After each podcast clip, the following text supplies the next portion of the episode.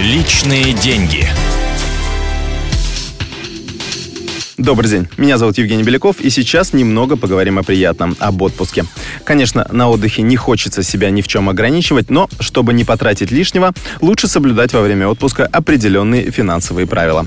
Совет шестой. Кредит на отпуск брать лишь в крайних случаях. Стоит ли занимать деньги для отдыха? Конечно, однозначно ответить на этот вопрос нельзя, поскольку ситуации бывают разные. Без особой необходимости лучше кредит на отпуск не брать, говорит Сергей Питенко, гендиректор экономико-правовой школы ФБК. Ведь эти деньги пойдут на чистое потребление. Это не очень разумно.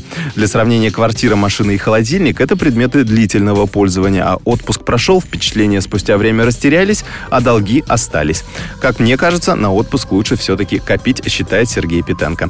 Но если уж очень хочется, а денег нет, то сравните несколько вариантов кредитов наличными. Соберите все справки и подайте документы в несколько банков, где одобрят заем по наиболее низкой ставке, там и берите деньги в долг.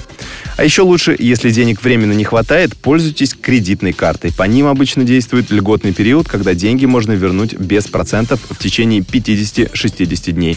Вот только для снятия наличных она не очень подходит. Комиссия составляет от 3 до 7 процентов. И за льготный период лучше не заходить. Ставки по картам в этом случае достигают 30, а то и 40 процентов годовых. Кредитка выгодна еще и тем, что некоторые отели и компании по прокату автомобилей используют для расчетов только кредитные карты, то есть обычная дебетовая зарплатная карта, даже если на ней лежат миллионы, в этом случае не подойдет. Тем не менее, если бронировать эти услуги заранее, все нюансы можно прояснить на берегу, то есть в России. Другие полезные советы отпускникам слушайте завтра в эфире радио «Комсомольская правда». С вами был Евгений Беляков. Приятного отдыха.